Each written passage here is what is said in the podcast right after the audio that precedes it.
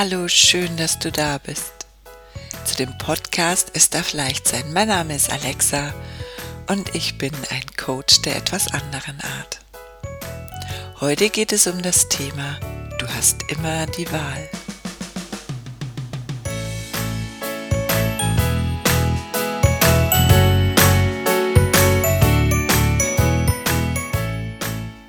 Als erstes möchte ich mich bei dir entschuldigen, dass du so lange hast warten müssen auf die neue Podcast-Folge. Aber ich habe mich dem Projekt die 21-Tage-Challenge voll und ganz gewidmet und habe die Teilnehmer begleitet und war hundertprozentig für sie da. Und deshalb hat es jetzt ein wenig gedauert. In der heutigen Folge geht es darum, du hast immer die Wahl.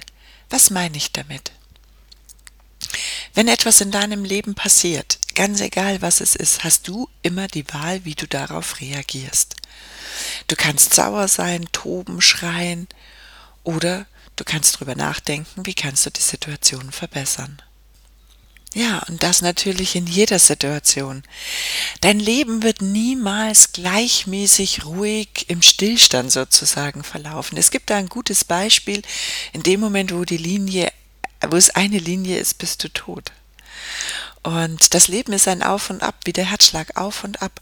Das heißt, es werden in deinem Leben immer wieder mal Situationen kommen, die dich ein bisschen durchschütteln, wo du gefragt bist äh, zu handeln. Dann hast du die Entscheidung, wie du handelst.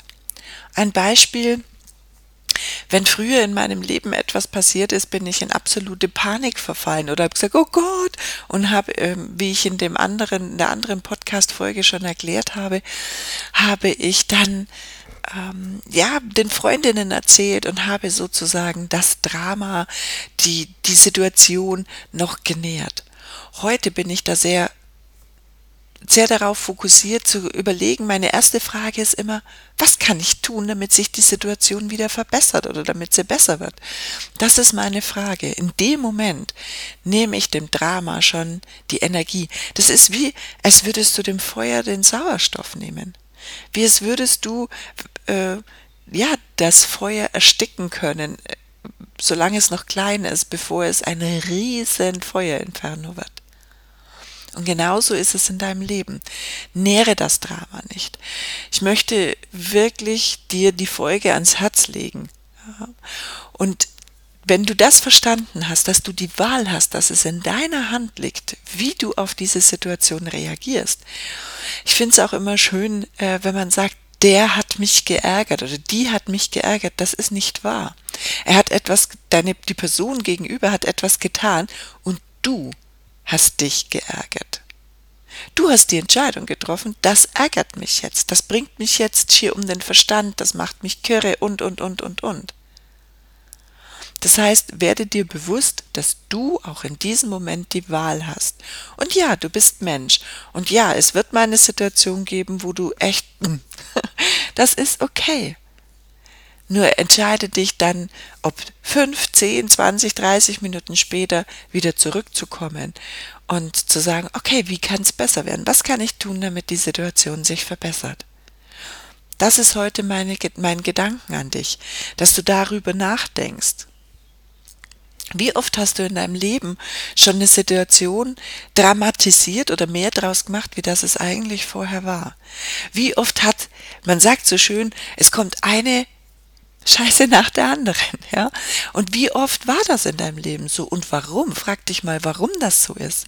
Weil wenn du die Wahl triffst, dass, dass es jetzt blöde ist und dass du dich jetzt aufregst und dann das Ganze näherst, kommt eins nach dem anderen. Du ziehst das regelrecht an.